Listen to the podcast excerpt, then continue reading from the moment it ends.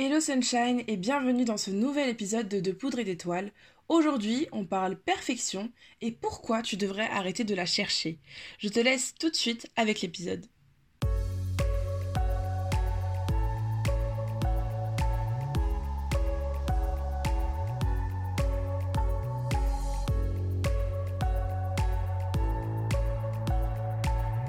Bienvenue Sunshine dans De Poudre et d'Étoiles, le podcast qui t'inspire, te fait réfléchir et surtout qui t'aide à mettre le feu aux poudres et à l'étincelle qui brille en toi afin de t'inspirer à devenir l'étoile que tu mérites d'être. Je suis Apolline et j'accompagne les solopreneurs multipassionnés afin de créer une vie dans laquelle elles s'épanouissent pleinement et qui leur permet de vivre leurs rêves les plus fous. Dans ce podcast, je te partage des méthodes, des conseils des astuces ainsi que ma propre expérience afin que tu puisses construire un pas après l'autre un business grâce auquel tu vis ta meilleure vie. Parce que, dis-moi si je me trompe, tu n'es pas devenu entrepreneur pour souffrir, mais bien pour être l'héroïne de ta propre histoire. Alors installe-toi bien, prends ce temps pour toi et enjoy.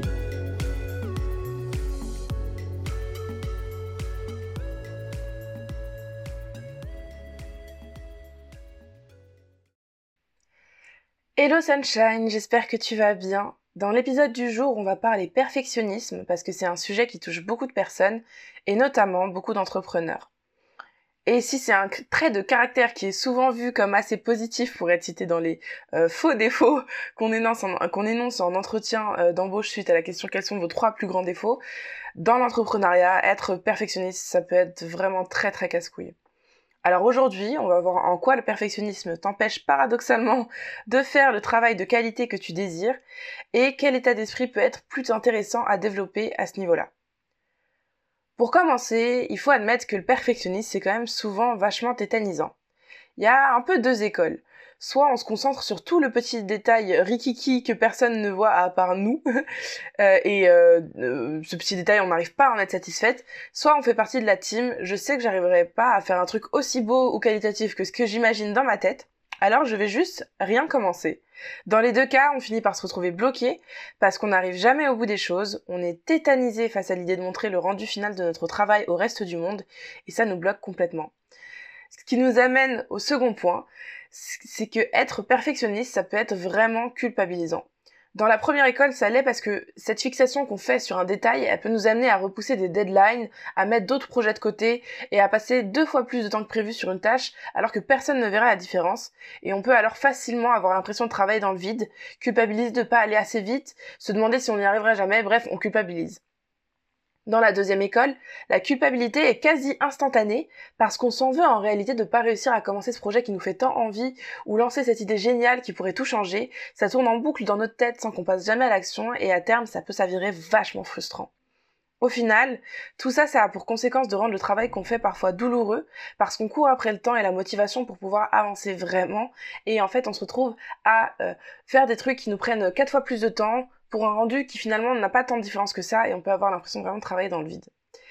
Pourtant, on s'est aussi lancé dans l'entrepreneuriat pour s'amuser, pour prendre du bon temps avec une activité qui nous passionne, ou au moins pour ne pas se faire chier. Et donc, ce perfectionnisme, ça casse un peu tous nos plans, en fait. Mais alors, à quoi est dû ce perfectionnisme Ce perfectionnisme, il, reflète souvent, en fait, à travers une certaine dureté euh, qu'on a avec soi-même, euh, un sentiment d'infériorité et une peur de ne pas être à la hauteur et d'être jugé par les autres. On se fixe alors des standards hyper élevés pour se sentir irréprochable pardon, et être certain que notre travail est à la hauteur de nos attentes ou de celles qui nous sont extérieures, voire même qu'ils les dépassent en fait. Ces standards, souvent, ils sont peu réalistes ou peu atteignables, et donc on réussit pas la plupart du temps à les atteindre, ce qui renforce ce sentiment d'infériorité et ce besoin de prouver euh, à nous-mêmes, mais surtout au monde, qu'on est bien capable de faire de belles choses. Et le truc, c'est que souvent, c'est un cercle vicieux, parce que plus je me fixe des standards hauts, plus j'ai de chances d'échouer finalement à les atteindre. Et plus j'échoue à les atteindre, plus je vais me fixer des standards encore plus hauts par la suite pour me prouver à moi-même que je suis à la hauteur. Comme s'il fallait un peu rattraper chaque échec en surenchérissant finalement.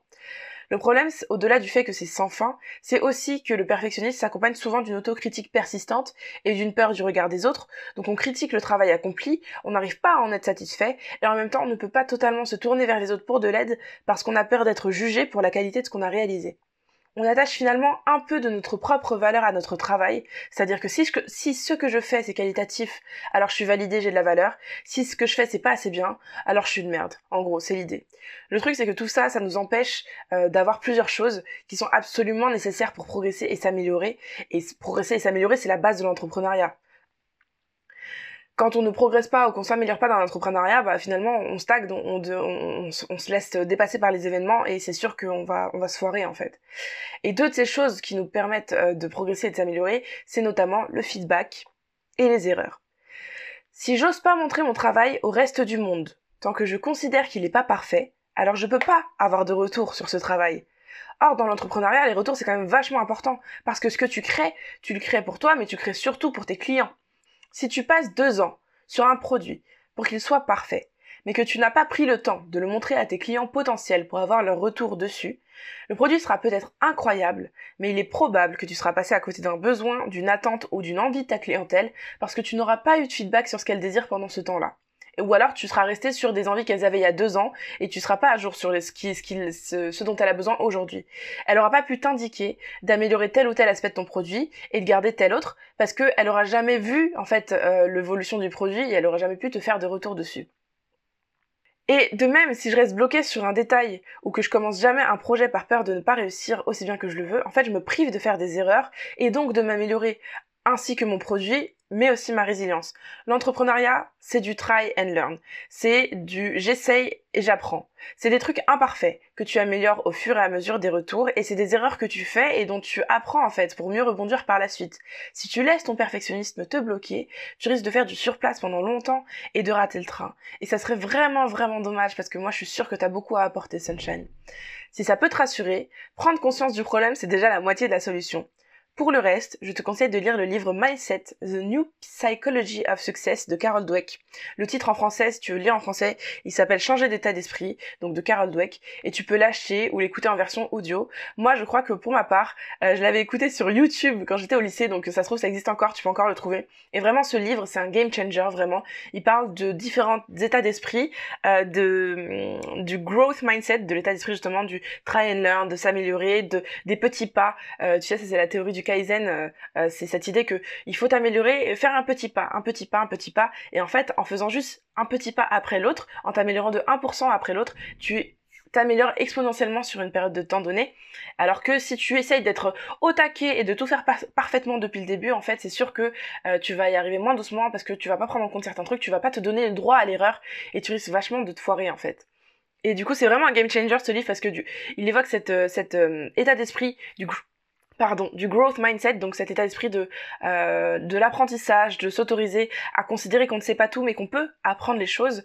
Et il le compare au fixed mindset, qui est un peu cette idée que euh, on a des capacités de base ou non, que on est bon dans quelque chose ou non, que ce qu'on fait c'est qualitatif ou non, et vraiment qui est un peu binaire, un peu euh, manichéen, c'est tout blanc ou tout noir. Et, et souvent en fait, si on, elle donne plein d'exemples et plein de, elle se base sur plein de, d'études qu'elle a faites, qu'elle a réalisées au cours des années. Et en fait, si tu regardes te rends compte que les personnes qui réussissent finalement dans leur corps de métier, que ce soit des athlètes, que ce soit des, des chercheurs, des, enfin, des professeurs, il y a plein de domaines différents, c'est super intéressant comme livre. En fait, c'est des personnes qui justement ont développé ce growth mindset euh, et qui ont laissé le fixed mindset. Et ce qui est cool, c'est que ça s'apprend. ça s'apprend. Moi, je sais que quand j'ai lu ce livre, j'étais clairement dans un fixed mindset. Et ce livre, il a ouvert plein de portes pour moi, vraiment. Euh, il m'a lancé sur plein de sujets que je trouve super intéressants. Et surtout, il m'a aider à acquérir cet état d'esprit en fait de c'est pas grave, j'y vais petit à petit, j'apprends et euh, finalement j'ai plus peur autant qu'avant de faire des erreurs parce que je sais que quoi qu'il arrive je vais rebondir et je le conseille vraiment à tout le monde et donc je conseille vraiment de le lire, c'est un game changer. Et voilà Sunshine, c'est la fin de cet épisode. S'il t'a plu, je t'invite à me laisser un petit commentaire et à le partager à quelqu'un qui en aurait bien besoin. Tu peux télécharger ton bonus offert ainsi que me retrouver sur Instagram et dans la newsletter hebdomadaire via les informations qui sont en description de cet épisode. Et puis moi je te dis à la semaine prochaine pour un nouvel épisode de podcast.